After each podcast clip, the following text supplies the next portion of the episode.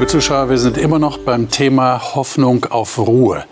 Und wir haben festgestellt, schon in den letzten Sendungen, dass äh, viele Aspekte mit dem wirklich inneren Frieden, mit dem Herzensfrieden zu tun haben. Und die heutige Talkrunde die ich mit neuen Gästen hier bestreite, die ist eigentlich eine Fortsetzung der letzten Woche. Da haben wir schon über das Thema Herausforderung Familie gesprochen und wir hatten eine besondere Familie im Alten Testament uns näher angeschaut, nämlich die Familie von Jakob und da hat Josef eine besondere Rolle gespielt. Das wollen wir heute vertiefen unter dem Thema Vergeben und Vertrauen. Ich gehe davon aus, und Sie wahrscheinlich auch, dass es keinen Menschen gibt, der von diesem Thema unberührt bleibt. Weil jede Beziehung, die wir leben, lebt auch sehr viel von der Vergebung, von der Bereitschaft, Fehler einzugestehen und auf der anderen Seite auch Fehler und Unrecht, das uns geschehen ist, zu vergeben. Das ist kein einfaches Thema. Wir sind uns alle dessen bewusst. Wir wollen es aber angehen aufgrund dessen, was die Bibel sagt und versuchen herauszufinden, wie uns gerade die Bibel hilft, das nicht nur besser zu verstehen, sondern es auch tatsächlich in der Praxis zu leben, den Mut aufzubringen, Vergebung zu praktizieren. Ich bin schon sehr gespannt, was meine Gäste dazu sagen werden. Die darf ich Ihnen jetzt vorstellen. Manuela Wilhelm ist Physiotherapeutin und lebt mit ihrer Familie im südlichen Hessen. Im Zuge der Bereitschaftspflege haben sie in den letzten Jahren viele Kinder, vorwiegend Säuglinge, in Notsituationen aufgenommen und beim jeweiligen Abschied das Loslassen lernen müssen. Kathi Godina kommt ursprünglich aus Niedersachsen und lebt mit ihrem Mann derzeit in Bayern, wo sie als Beratungspsychologin und Studienbegleiterin im Hope Bibelstudieninstitut tätig ist. Sie sagt, die Bibel sei für sie der Felsen, auf dem sie steht. Eli Diaz Prida war vor seinem Ruhestand Pastor und Leiter eines freikirchlichen Verlags. Er ist verheiratet und hat zwei erwachsene Söhne und zwei Enkelkinder. Er sagt, seit seinem zwölften Lebensjahr sei Gott der einzige und der beste Vater für ihn. Hartmut Wolf ist Pastor und Leiter des Hope Bibelstudieninstituts, wo Menschen mehr über Gott und den Glauben an ihn lernen können. Er sagt, er liebe die Bibel und das Leben. Das passt ja ganz genau zu unserer Sendereihe, die Bibel das Leben. Und ich lade euch ein, dass wir einen Text aufschlagen in 1. Mose 42. Ich rufe das noch mal kurz ins Gedächtnis und liebe Zuschauer, wenn Sie die letzte Sendung nicht gesehen haben, wo wir über diese Familiengeschichte geredet haben, dann lade ich Sie ein, dass Sie in unserer Mediathek nachschauen. Da werden Sie diese Sendung finden und können Sie sich anschauen. Dann haben Sie auf jeden Fall die Verbindung zur heutigen Sendung noch stärker. Aber wir wollen diese Geschichte noch mal aufgreifen. Da ging es also darum, dass der Jakob zwölf Söhne hatte und die lebten in Kanaan, in dem Land, das dem Großvater von Jakob, dem Abraham, versprochen worden war. Und dann kam eine Hungersnot.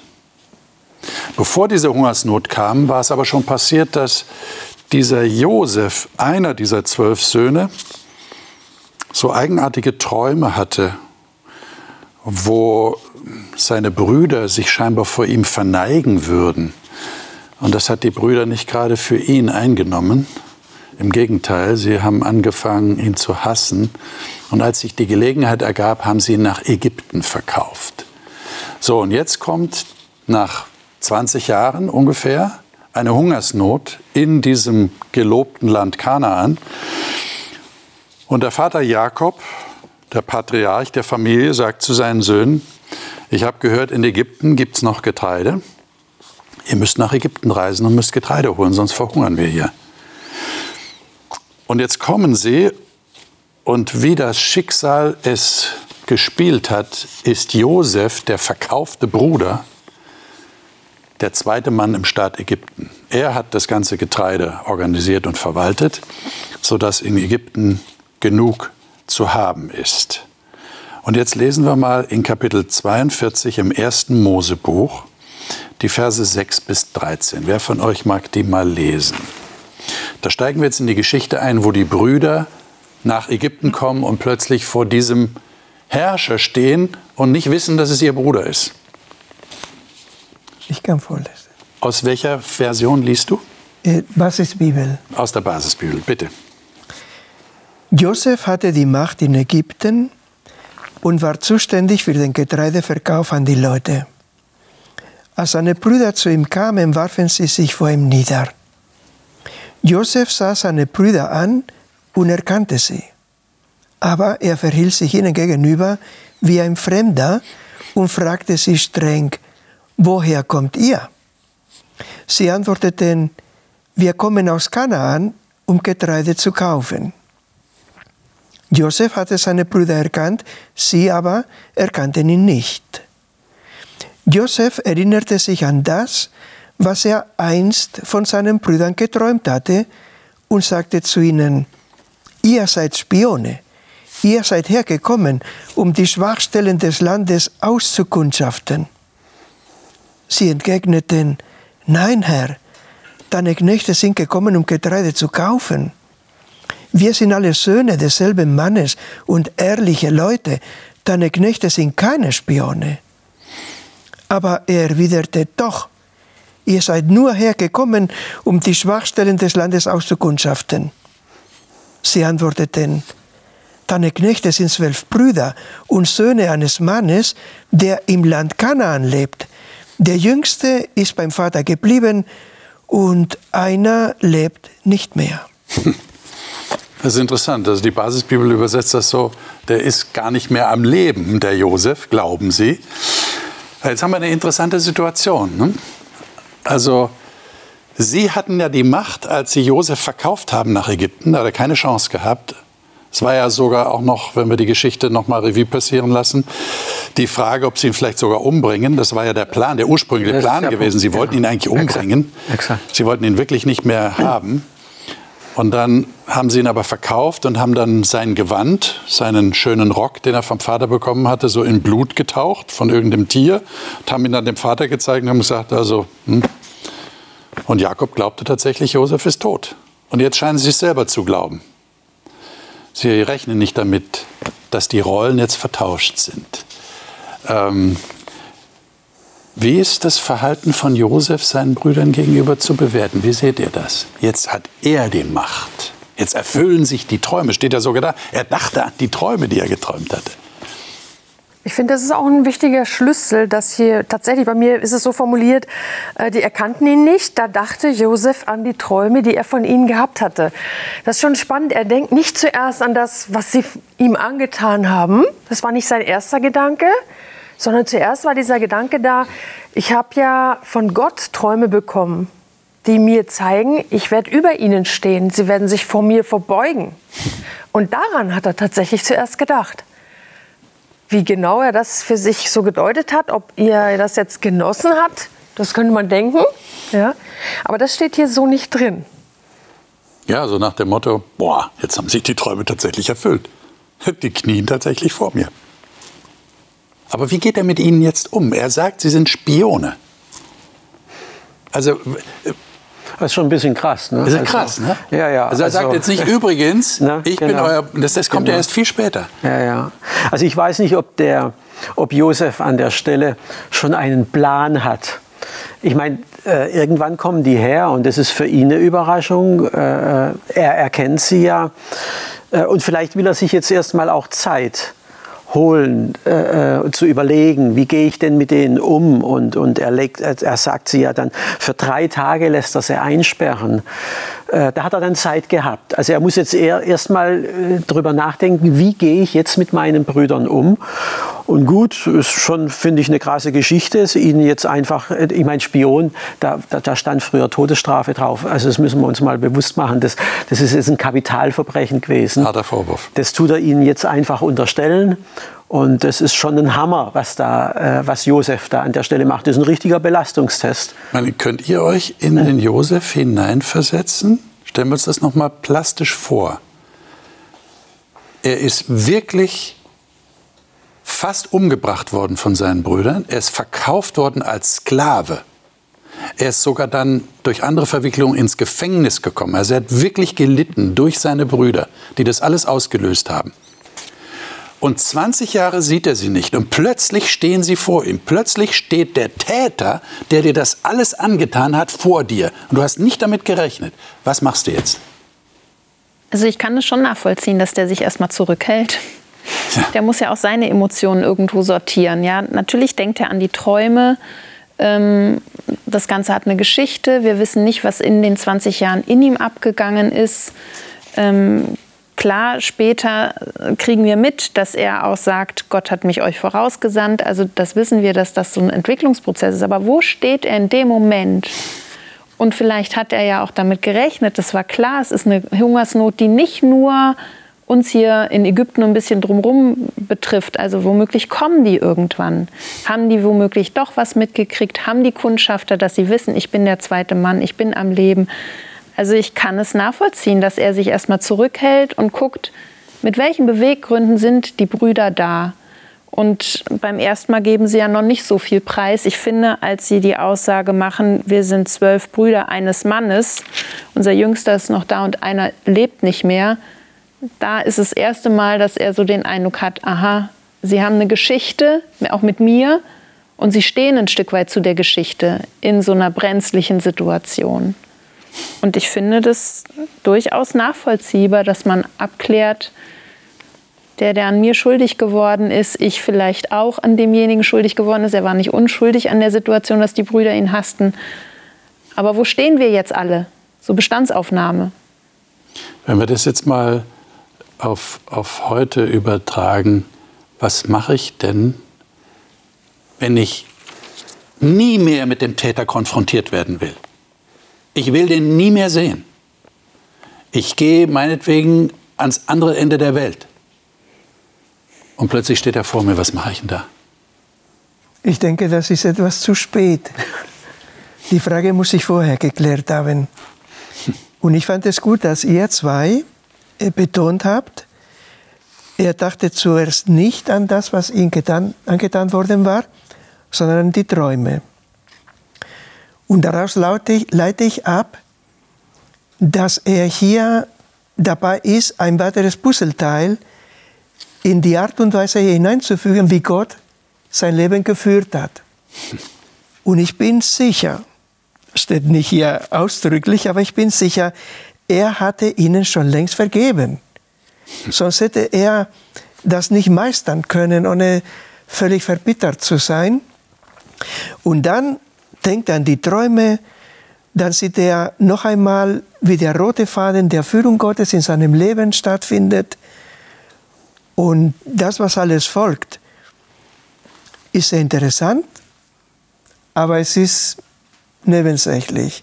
Das heißt, um auf deine Frage äh, einzugehen, wenn ich ans Ende der Welt fliehen würde und ich hätte diese Menschen nicht vergeben, dann hätte ich immer noch ein großes Problem. Mhm. Wenn ich ihm aber vergeben hätte, dann müsste ich nicht ans Ende der Welt fliehen. Wenn ich es getan hätte, äh, würde ich aber bei der ersten Begegnung daran denken, Gott führt mein Leben, ich durfte ihm vergeben. Ich meine, wenn wir es jetzt aus christlicher Perspektive sehen, dann würden wir sofort sagen, naja, das ist wichtig, dass man vergibt, auch in der Situation. Aber wenn wir es jetzt mal aus der nicht-christlichen Perspektive sehen, dann würden wir doch sagen, das Natürlichste von der Welt ist Rache. Ich meine, er hat ja sogar die Macht.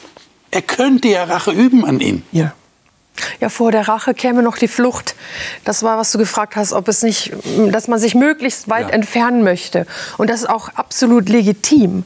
Wenn ich verletzt wurde und das war wirklich keine Kleinigkeit. Das war eine traumatische Erfahrung, die Josef erlebt hat, ähm, an, als Sklave verkauft zu werden. Und das gibt es ja heute in Versionen auch. Und da ist ein natürlicher Reflex zu fliehen und der ist absolut okay. Und ich glaube, was hier wirklich zentral ist, ist, dass so viel Zeit vergangen ist. Und was wir als Christen, sage ich mal, da leider oft übersehen, ist tatsächlich, dass Vergebung auch viel mit Zeit zu tun hat. Und dass wir etwas verlangen, zum Beispiel, das ist so eine christliche Maxime, wir sollen vergeben, ja, am besten sofort. ne? Egal wie schwer das Leid ist, Hauptsache sofort. Und das funktioniert nicht. Ich glaube, dass hier ein ganz großer Prozess im Josef stattgefunden hat. Der ist mehrere Stufen durchlaufen, um dahin zu kommen, diese Situation überhaupt zu überleben innerlich. Ja? Und dazu gehört auch erstmal zu erkennen, wo ist man wirklich verletzt worden? Wie wirkt sich das aus? Was war vielleicht, wenn es einen Beitrag von meiner Seite gibt, was ja nicht immer so ist, was war dieser Beitrag? Das heißt, das ist ein Prozess auch. Ja. Das ist fast so wie, wie, wie ein Trauerprozess, oder? Der in verschiedenen Phasen durchläuft. Ich kann mir auch vorstellen, ja. dass Leute vielleicht fliehen, weil sie Angst vor sich selber haben und vor ihrer Rache, die sie dann tatsächlich in Anwendung bringen würden, würden sie dem anderen zu nahe kommen in der Situation. Also man will sich ja vielleicht auch selber schützen und den anderen schützen. Intuitiv vielleicht. Also ich habe mir auch mich immer wieder gefragt, wo steht Josef eigentlich jetzt in ja. der Situation? Und es gibt keine direkten Hinweise, aber dann ist mir doch aufgefallen, genau vor dieser Geschichte bekommt er ja zwei Söhne und gibt ihnen Namen. Und das ist im Hebräischen, also in, in dieser Zeit, hat es eine Bedeutung. Und da heißt es, Josef nannte seinen ältesten Sohn Manasse, denn er sagte, Gott hat mich all meinen Kummer und die Familie meines Vaters vergessen lassen. Dann gibt er dem zweiten Sohn den Namen Ephraim. Gott hat mir im Land meiner Leiden Kinder geschenkt. Und ich denke, da ist so ein kleines Fenster. Also er leidet. Also das ist nicht etwas, was äh, jetzt einfach weg ist. Im Land meiner Leiden bezeichnet er das. Aber äh, ähm, er sagt, er hat mich meinen Kummer und die Familie meines Vaters vergessen lassen. Also da scheint etwas bewältigt worden zu sein, wie auch immer. Das wird nicht äh, im Detail besprochen. Von daher glaube ich, kann Josef jetzt seinen Brüdern anders entgegentreten, wenn Rache das Ding gewesen wäre ich glaube, er hätte seine Söhne so genannt. Der Herr wird mir noch Vergeltung schenken. Es gibt genügend Namen, die, die, die es gibt an der Stelle. Ja, also äh, da, da, bringt man etwas zum Ausdruck. Und äh, ich glaube, deswegen konnte Josef jetzt auch in der Geschichte so reagieren. Äh, äh, wie er da reagiert hat. Wobei ich sagen muss, also das, die Spione-Geschichte ist nicht ohne, also was er da denen zumutet. Ja, ja. Äh, wir reden gleich ja. weiter, äh, aber vielleicht ist es gut, wir lesen noch ein paar Verse, um ein vollständigeres Bild jetzt von der Situation zu bekommen. Äh, ich schlage vor, wir lesen mal in Kapitel 42 die Verse 21 bis 24. Das ist jetzt die Perspektive der Brüder. Das ist ja auch interessant. Es gehören ja immer zwei Parteien oder zwei Personen dazu, zu diesem Prozess der Vergebung. Was, was denken die denn? Wir sprachen aber untereinander, das haben wir an unseren, Brüdern, an unseren Bruder verschuldet. Denn wir sahen die Angst seiner Seele, als er uns anflehte, und wir wollten ihn nicht erhören. Darum kommt nun diese Trübsal über uns. Ruben antwortete ihnen und sprach, Sagte ich's euch nicht, als ich sprach, versündigt euch nicht an dem Knaben, doch ihr wolltet nicht hören. Nun wird sein Blut gefordert. Sie wussten aber nicht, dass es Josef verstand, denn er redete mit ihnen durch einen Dolmetscher. Und er wandte sich von ihnen ab und weinte. Als er sich nun wieder zu ihnen wandte und mit ihnen redete, nahm er aus seiner Mitte Simon und ließ ihn binden vor ihren Augen. Und dann äh, noch Kapitel 43. Das ist ja wirklich eine lange Geschichte und ich äh, ermutige Sie, liebe Zuschauer, die Geschichte mal ganz aufmerksam zu lesen, auf sich wirken zu lassen. Da sind so viele auch wichtige Details, die wir jetzt der Zeit haben, nicht alle hier behandeln können. Wir steigen jetzt in Kapitel 43 mal in Vers 26 ein.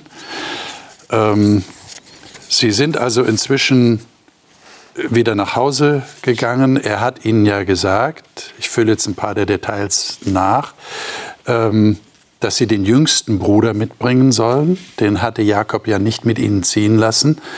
Denn Josef und dieser jüngere Bruder waren von der Lieblingsfrau vom Jakob, die hatte eine besondere Beziehung zu ihnen gehabt.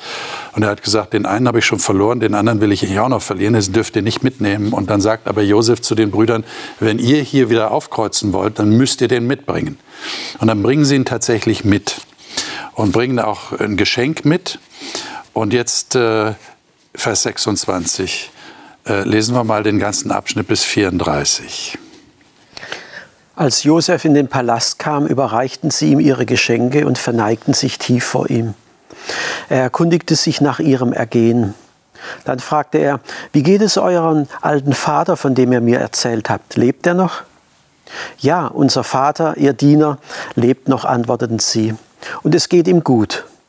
Und sie knieten sich nieder und verneigten sich vor ihm.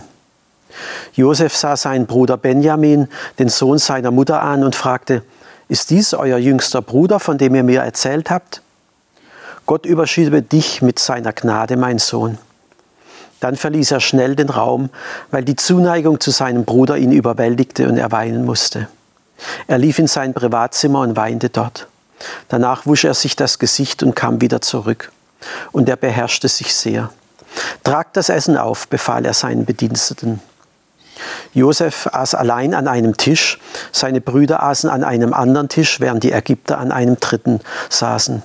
Denn die Ägypter dürfen nicht zusammen mit den Hebräern essen, weil sie sich dadurch verunreinigen würden. Josef wies jedem seiner Brüder einen Platz zu. Und zu ihrem großer Überraschung setzte er sie nach ihrem Alter geordnet, vom ältesten bis zum jüngsten. Ihr Essen wurde ihnen von Josefs Tafel serviert.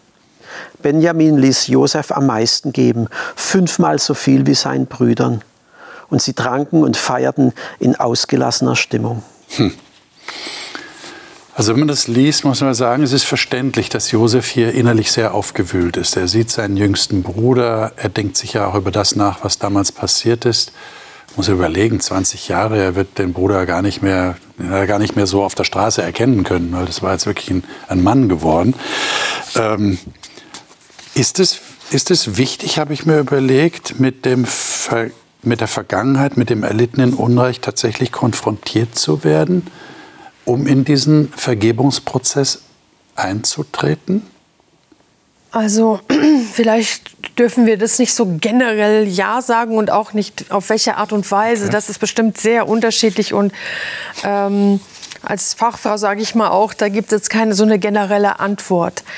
Aber eine innere Konfrontation muss stattfinden. Und das ist auch, was ich kritisieren möchte, was wir sehr oft gar nicht zulassen, ist, dass ein Schmerz, der uns widerfahren ist, wirklich gefühlt wird. Wir drücken Schmerzen selbst sehr gerne, so weit es geht, zurück. Und andere können es kaum aushalten, wenn wir diesen Schmerz zeigen würden. Ja? Das heißt, wir brauchen zuerst einmal so einen Prozess, wo wir zulassen, dass etwas sehr, sehr wehgetan hat. Und dass dann viel geweint wird, wie er das auch hat. Er wird in der Konfrontation sich noch mal so bewusst dieser Emotionen, dieser, dieses Schmerzes, ja. Und das vermischt sich jetzt mit anderen Gefühlen, mit der Liebe zu seinem jüngsten Bruder und so weiter. Und diesen Schmerz zuzulassen, ist ein wesentlicher Schritt, um überhaupt Heilung zu erfahren, um vergeben zu können. Solange wir wegdrücken, haben wir keine Chance. Hm. Und es wird hier so, ja, es gibt wohl kaum eine Geschichte, in der ein Mann so viel weint wie in dieser Geschichte, oder? Hm. So nach dem Motto, Männer weinen nicht, also die dürfen alle die Geschichte von Josef lesen, lesen und dann ist es wirklich erlaubt. Ne? Du hattest ja vorhin auch die Flucht ganz weit ans Ende der Welt. Genau. Ich glaube, die Flucht findet auch nicht nur ans Ende der Welt statt, sondern die Flucht findet auch in meinem Innern. Also ich kann es auch ganz weit vergraben. Ähm, und sich damit beschäftigen und da wieder einzutreten in diese Situation, das ist die Herausforderung. Und ähm, selbst wenn man da schon viele Prozesse durchgemacht hat, glaube ich, dass es einen noch nicht mal unbedingt die Person in die Begegnung bringen muss, sondern auch Situationen, Geruch, andere Dinge, die einen triggern können. Also das, was man erlebt hat, wird man immer wieder in seinem Leben dabei haben. Ja, das, das ist nicht ähm, vergessen. Das bleibt irgendwo immer noch präsent. Und wie stark es aufpoppt, das kann sehr unterschiedlich sein. Und ich glaube, dass hier an dieser Stelle Josef sich auch langsam rantastet. Einerseits seine Emotionen im Griff halten, auch vor seinen Brüdern. Wie weit kann ich mich denen schon wieder anvertrauen? Wie weit kann ich da gehen? Also Sie haben jetzt schon meinen jüngeren Bruder gebracht. Okay, diese Vertrauensstrecke ist schon mal da. Wie gehen Sie jetzt mit dem um? Spiegelt sich meine Geschichte da auch wieder? Ähm, das ist schon ein Herantasten. Was mache ich denn, wenn ich das Gefühl habe, der Schmerz ist zu groß? Ich will den nicht mehr spüren. ich schrecke davor zurück. Diesen, was ihr sagt, klingt ja sehr nachvollziehbar. Ich muss den Schmerz auch zulassen, damit ich ihn irgendwie verarbeiten kann. Aber was ist, wenn der Schmerz so groß ist, dass ich nur noch Angst davor habe, den zu spüren? Ja, den Schmerz in der Form darf ich eigentlich nicht alleine durchleben. Okay. Das ist, äh, glaube ich, schon etwas, wo man sich Hilfe sucht. Hier geht es um traumatische Erfahrungen. Und ähm, das ist tatsächlich auch riskant unter Umständen, wenn ich das alleine durchmachen müsste. Und auch vielleicht riskant für die, die um mich herum sind. Ob man das aushält oder ob man Fehler macht, die dann das Ganze noch verschlechtern würden. Deshalb glaube ich, wenn wirklich solche Verletzungen da sind, wo man es spürt, dann soll man sich unbedingt Hilfe suchen. Das ist ein ganz äh, wichtiger Punkt. Heute gibt es sehr viele Möglichkeiten, wo wir unterstützt werden, auch wenn wir diese Schmerzen anschauen müssen. Aber ich habe da so ein schönes Bild, das möchte ich vielleicht so als Ermutigung einfach mitgeben. Mhm. Das kann man sich vielleicht so ein bisschen vorstellen, wie äh, wenn wir so, wir wären selber so ein Topf und wir stehen auf dem Herd und dann ist in uns unsere Geschichte und die brodelt, weil da ein Deckel drauf ist die brodelt und, und ist richtig bedrohlich. Das könnte, den, das könnte sprengen, den Deckel wegsprengen, die Küche verunreinigen. So ein Bild, ja, das, das Gefühl hat man vielleicht von sich selbst, wenn man solchen Schmerz hat. Und dann aber zu wissen, wenn ich diesen Deckel, also erstmal den Topf vom Herd nehmen darf, dann diesen Deckel so ganz langsam vielleicht anlüften darf, wie so beim Dampfdrucktopf, ja, gezielt und dosiert. Und dann erlebe, dass dieser Druck kleiner wird und dass ich tatsächlich gar nicht sterbe oder austicke, sondern dass das tatsächlich ein Prozess ist, der verarbeitbar ist. Und das wäre so etwas, was ich mir sehr wünschen würde, dass Menschen das erleben. Mithilfe. Und dass, wie du sagst, mir jemand anders dabei helfen kann, diesen Deckel anzuheben. Ja. Und vielleicht auch durch die richtigen Fragen und der angemessenen Behutsamkeit äh, mir hilft, den Schmerz irgendwie doch zu fassen. Vielleicht darf ich noch einen Satz ergänzen, weil bei Josef wissen wir nicht, wie das geschehen ist. Aber er hat durch das, was du gesagt hast, wird so deutlich, er hat Gott an seiner Seite gehabt und Gott hat diesen Prozess in ihm irgendwie geführt und unterstützt und ihn so weit gebracht. Und das ist auch etwas, was wir wissen dürfen, dass Gott da wirklich aktiv an unserer Seite steht. Und manche Menschen haben vielleicht keine Hilfe hm. und dürfen trotzdem wissen, hm. Ja, für Gott ist alles möglich. Auch so eine Heilung. Ich habe den Eindruck, dass wir momentan bei unserem Gespräch an Menschen denken, die grundsätzlich vergeben wollen. Aber es gibt Menschen, die halten sehr gerne fest an diesen erlittenen Schmerzen. Die wollen das nicht weghaben. Die pflegen und hegen das. Äh, wie kann man da helfen? Ja, also das, das ist genau, das ist gut, dass du das aufgreifst, Eli. Wir, wir, wir, wir, wir machen da ziemlich schwarz-weiß. Josef war ja auch ein Täter gewesen. Müssen wir uns mal ein bisschen bewusst machen. Das war eine dysfunktionale Familie. Mhm. Äh, die Mutter, die Lieblingsfrau von Jakob. Er hat dann die Schwester noch draufgekriegt, die er nicht geliebt hatte, steht extra drin. Die Kinder kriegen das doch mit. Äh, äh, hey, du gehörst nicht zu meiner Lieblingsfrau. Ja? Äh, äh also, das, äh, also die ganze Geschichte, die dahinter steht, und das haben wir ja gerade gelesen, Benjamin bekommt den fünffachen Anteil. Josef testet jetzt genau die Geschichte, denn das war doch ihre Reaktion. Warum haben sie ihn denn töten wollen? Warum haben sie ihn denn verkauft? Weil sie schon selber so verletzt worden sind und jetzt in ihrer Rache, das ist genau der springende Punkt, sie haben nicht vergeben gehabt. Sie haben gesagt, jetzt rächen wir uns. Jetzt ist der Vater nicht da, jetzt ist er zu uns gekommen gewesen und da haben sie ihn dann verkauft. Also das, das ist die andere Option. Also man muss nicht nur vergeben, man kann auch Rache üben an der Stelle. Und jetzt merkt man, nach über 20 Jahren hat die Rache ihnen geholfen, hat es sie befriedigt und diese Gespräche unter den Brüdern, da merken Sie, wir haben, wir haben eigentlich damals völlig überreagiert. Wir haben Schuld auf uns geladen. Und ich denke, das ist, die, die, das ist genau die Problematik, wenn ich dran hänge und sage, hey, du hast mir, und das werde ich dir heimzahlen. Wir zahlen es meistens drüber hinaus, in unserer Wut, in unserer Emotionalität. Und das ist ja das, was dann so eine Spirale dann auch ergibt, die, die wir in Familien beobachten können, die wir unter Völkern beobachten können, wo, noch, wo, wo wir heute uns die Frage stellen, was ist denn da los? Warum hauen die sich eigentlich die Köpfe ein? Man weiß es aus, man muss ja überhaupt erst in die Geschichte reingehen, was da los ist. Ne? Äh, das sind die zwei Optionen. Wir sprechen immer von Vergebung. Rache, hattest du vorhin angekündigt. Und das war ja das, was die Brüder auch gemacht hatten an der Stelle. Mhm. Äh, unsere Zeit läuft uns davon. Ich möchte wenigstens noch äh, auf 1. Mose 45, äh, Verse 1 bis 8 eingehen und auch auf 1. Mose 50. Das, das rundet jetzt die Geschichte in gewisser Hinsicht ab äh, und wirft vielleicht neue Fragen auf. Äh, ich zitiere mal kurz aus 1. Mose 45. Da kommt es jetzt zur tatsächlichen Offenbarung, wer Josef ist. Josef konnte sich nicht mehr bezwingen vor denen, die um ihn her standen. Er rief, lasst jedermann von mir hinausgehen. Vers 2, er erhob seine Stimme mit Weinen, dass die Ägypter es hörten und auch das Haus des Pharao. Und er sagte zu seinen Brüdern, ich bin Josef, lebt mein Vater noch? Und dann sind sie natürlich völlig sprachlos, sind bestürzt, steht da. Und dann sagt er, ich bin, euer, ich bin Josef, euer Bruder, den ihr nach Ägypten verkauft habt. Ende von Vers 4. Und dann sagt er aber, und so, nun seid nicht bekümmert und werdet nicht zornig, Erberfelder sagt in Klammern auf euch selbst, dass ihr mich hierher verkauft habt, denn zur Erhaltung des Lebens hat Gott mich vor euch hergesandt. Zwei Jahre ist schon die Hungersnot im Land, es dauert noch fünf Jahre, doch Gott hat mich vor euch hergesandt, um euch am Leben zu erhalten für eine große Rettung. Also, was macht der Josef hier? Also für mich offenbart sich in diesen Texten, auch gerade Vers 8, nicht ihr habt mich hierher geschickt, mhm. sondern Gott.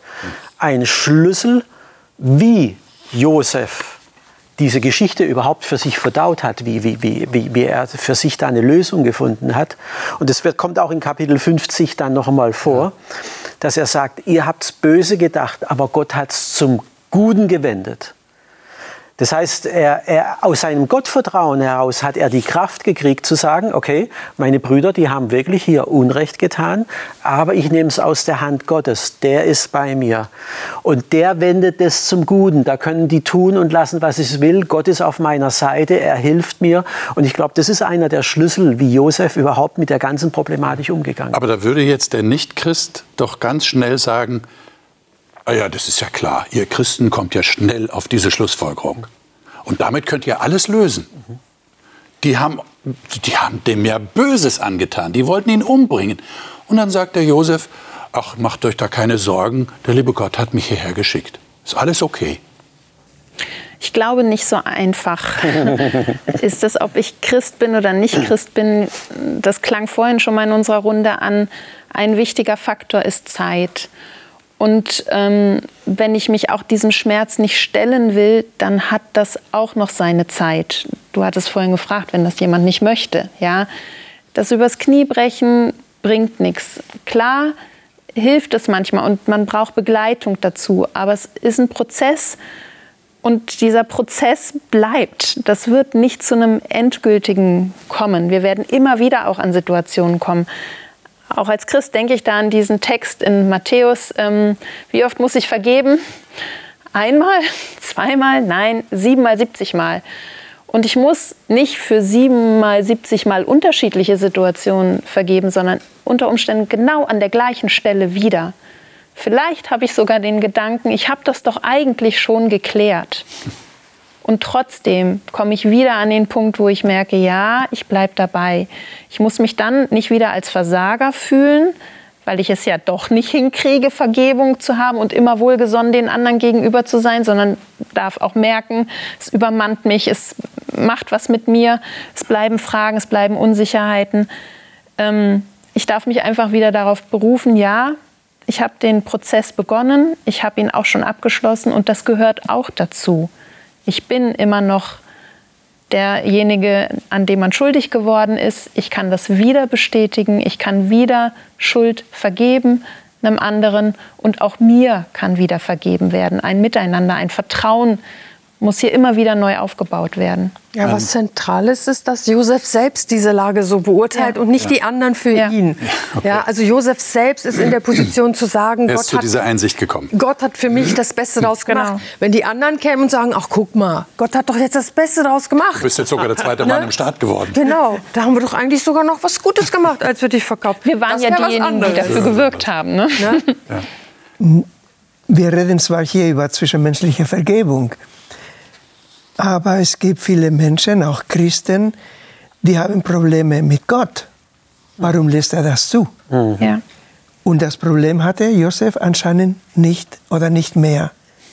Vielleicht im Gefängnis oder im Brunnen oder wo auch immer, hat er angefangen zu sehen, dass Gott ihn segnet, das heißt, dass Gott ihm hilft, für andere da zu sein, jetzt sogar für die ganze Nation hat den roten Faden erkannt und hat keine Animosität dem Gott gegenüber gehabt. Und das haben wir manchmal. Warum lässt Gott das zu? Nein, er erkannte hier, selbst das Böse kann Gott zum Guten wenden. Und wenn es Gott zugelassen hat, dann bin ich kein Spielball meiner Brüder oder Mitmenschen, sondern ich bin ein Werkzeug, ein Instrument Gottes. Das heißt, das wäre dann unser Thema. Er hat, er hat zu einer, einer inneren Ruhe gefunden in dieser Sache, weil er das mit Gott klären konnte oder weil er, weil er einschätzen konnte oder einordnen konnte, was Gott da gemacht hat. Und es klingt, es klingt heretisch, Gott zu vergeben. Aber in diesem Zusammenhang versteht ihr, was ich meine.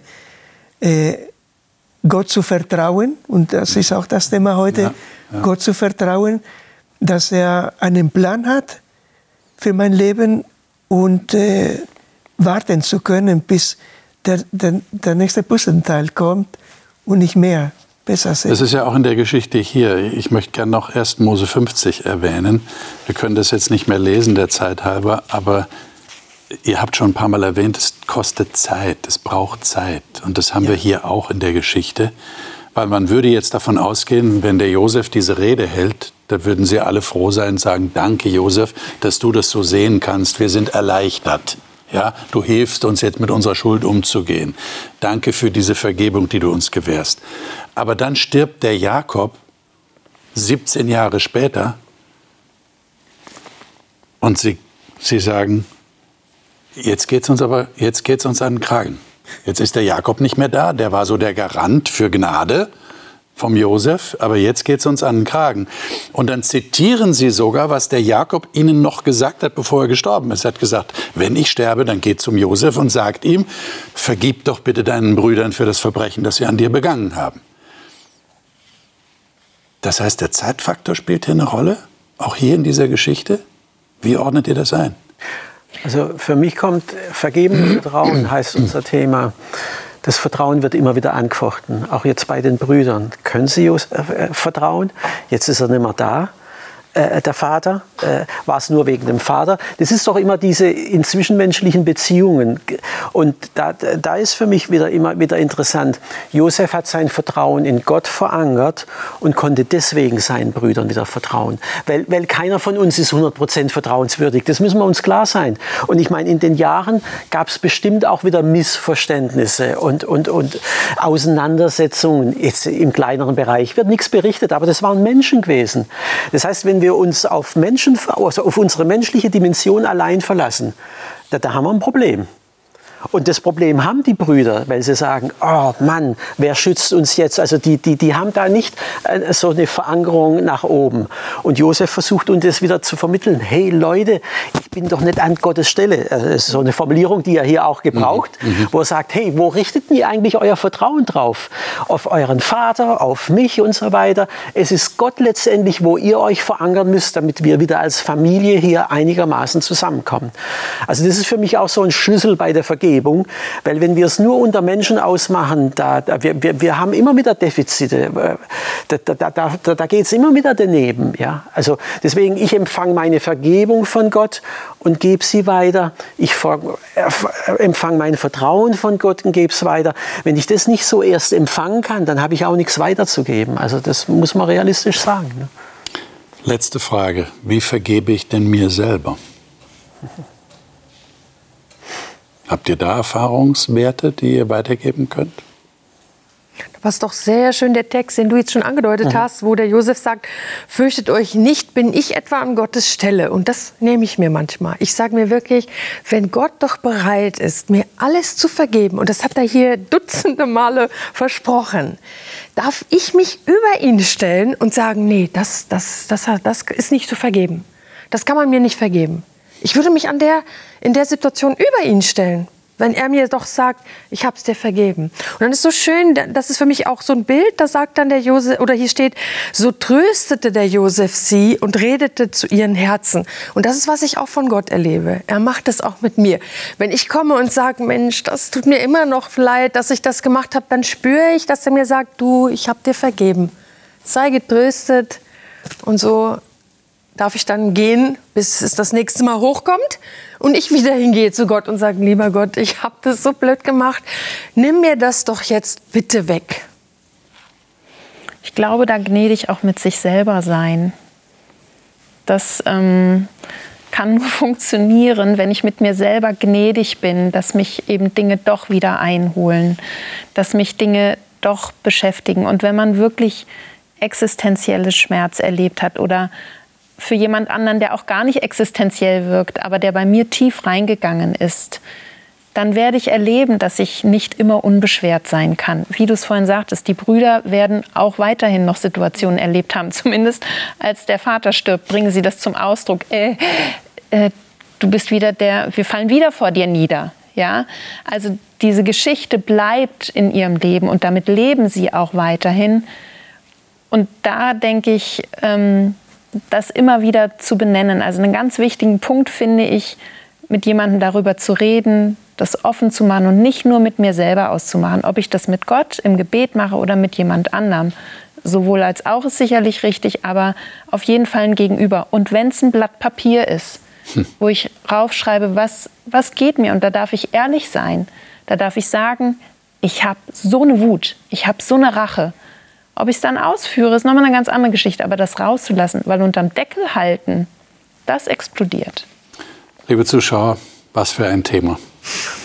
Wir haben wieder mal, so habe ich das Gefühl, nur an der Oberfläche gekratzt. Und da lässt sich noch so viel sagen, aber vielleicht ist es wichtiger, jetzt einfach da zu sitzen und zu reflektieren und darüber nachzudenken, wie ist es in meinem Leben? Gibt es da etwas, was ich vergeben sollte? Wie stehe ich zu Gott? Weiß ich, wie er zu mir steht? Und habe ich vielleicht irgendetwas in Ordnung zu bringen mit einem anderen Menschen? Vielleicht muss ich versuchen, eine Brücke zu bauen zu dem anderen, der mir Unrecht getan hat. Das sind alles so Überlegungen, die da eine große Rolle spielen. Ich glaube, wir haben schon viel erfahren in Bezug auf die Geschichte von Josef und seinen Brüdern, eine sehr eindrückliche Geschichte in der Bibel. Wir wünschen Ihnen, dass Sie für sich selber Klarheit gewinnen, genau in dieser Frage. Das nächste Mal werden wir über heilsame Stille reden. Da geht es um das Beispiel eines Mannes, der für Gott so viel getan hat und dann völlig mutlos wurde und wie Gott sich ihm offenbart hat. Das wollen wir uns näher anschauen. Ich freue mich schon auf dieses Gespräch mit den Gästen hier im Studio. Ich hoffe, Sie sind dann wieder dabei. Bis dahin alles Gute Ihnen.